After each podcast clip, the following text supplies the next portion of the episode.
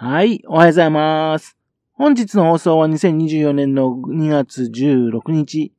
金曜日です。本日は第719回目のお話となります。このチャンネルは福島県小山市在住の特撮アニメ漫画大好き親父のぴょん吉が響きになったことをだらだらと話をしていくという番組です。そんな親父の人事を気になりまして、もしもあなたの心に何かが残ってしまったら、ごめんなさい。悪気はなかったんです。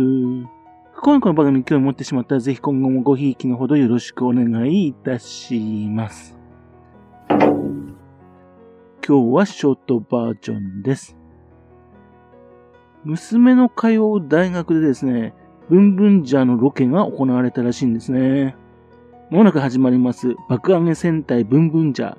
その3人とですね、敵らしいキャラ。それがね、いたらしいんですね。それは娘からね、連絡来たんですよ。羨ましいですね。見ることでできましたね。あの関東の大学だとね、学内でね、あの特撮のロケすることってよくあるんですよね。特徴的なね、形の建物が多い大学で多いようです。特にですね、今の時期っていうのは大学は春休みでね、学内に学生が少ないってことでね、ロケもしやすいんでしょうね。以前ですね、自分もね、ウルトラマン G のエキストラで参加した時ですね、やはりこの時期でね、ロケ地がね、やはり関東にあるね、大学で、そこでエキストラしたことなんですね。ガソリン使ってね、わざわざ行きましてね、一日拘束されましてね、撮影したんですけどね。残念ながらですね、放映されたのを見たらですね、結局自分一つも映ってなかったんですね。まあ、とりあえず、まあ、大学のところね、こういう時期にね、ロケしてんだな、ということですね。さてさて、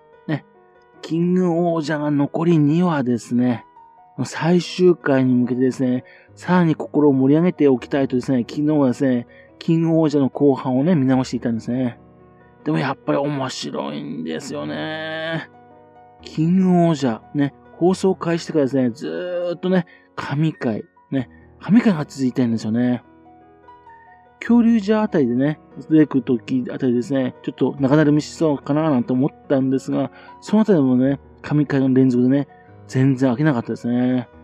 すごいでか作品だなと思いました。正直ですね、あの前回じゃ、それはドンブラザーズとですね、超個性的すぎるスーパー戦隊のね、連続だったのね、王様戦隊キング王者がね、始まるときにはどうなるかと心配したんですよね。まさかこんなに面白い作品に仕上がるとはね、非常に感激しております。ストーリーの勢いはね、もう最後までずーっと止まんないんですよね。作品のクオリティ、そちらもね、全然下がらないんですよね。これに驚いております。そしてこのままですね、ブレーキも踏まずにですね、アクセサーずーっとベタ、ベタ踏み状態でね、最終回に突入しそうですんでね、その奇跡的なね、作品に出会えたってことに驚いております。最初ですね、地球と違う、地球っていうですね、別の星の話っていうんでね、うん、このね、普通の地球がですね、舞台じゃないっていうね、盛り上がらないんじゃないかって心配したんですよ。まあそういう設定が悪いってわけじゃないんですよね。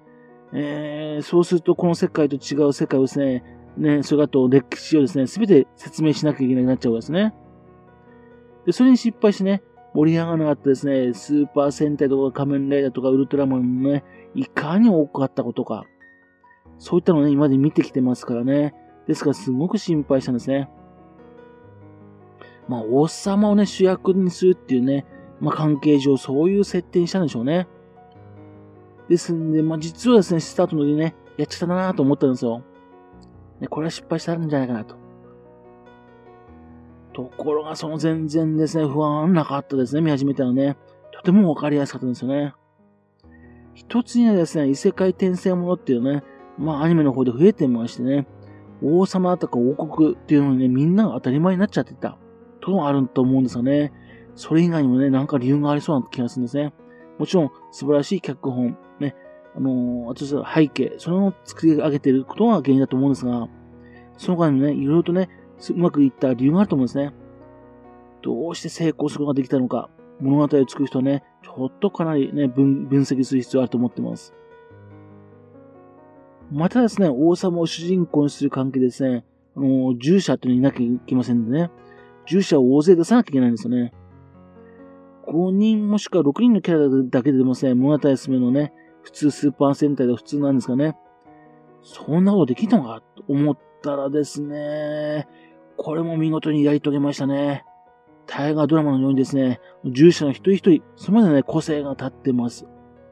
ね、あの、大声上げのね、あの、ゴローゲっていうキャラクターいますよね。あれさえも愛おしい感じしますよね。そして、その従者たち、ね、また普通の人々、それをね、描くことでですね、6人の主人公たちもね、それぞれね、深くね、表現することができたと思うんですね。また、6人が6人ともですね、王様っていうね、えー、設定になってましてね、リーダーとはこうあるべきだっていうね、押し付けがなかったっていう、それもいいですね。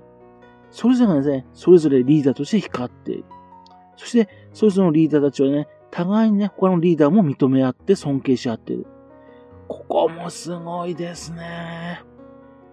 最近ね、あのリーダーになるとね、黒が多いっていうね、っていうんで、リーダーになることを嫌がる、ね、子供たちが多いみたいですかね。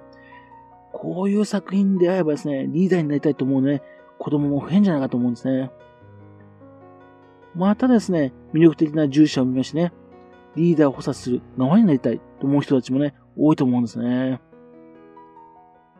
これまで特撮作品だとね、なぜかヒーローになってしまってね、そして世界のね、不幸を全て覆ってしまうみたいな、ね、ヒーローが多かったです。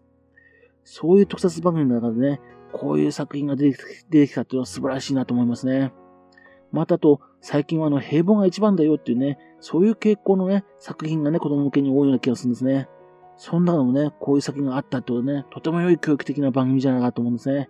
やっぱり特撮は教育番組ですよ。というわけですね。いよいよフィナーレが始まります、キングオージャ。それが非常に楽しみであり、そしてまた別れが来ることが非常に悲しいです。でもね、楽しみに見たいと思っております。それにしても本当に神回がね、こう神作品が3作も続きましてね、ブンブンじゃ大丈夫かなと、ちょっと心配になっております。はい。それではまた次回よろしくぴょん吉のお宅の話をお付き合いくださいね。本日もくださいまして誠にありがとうございました。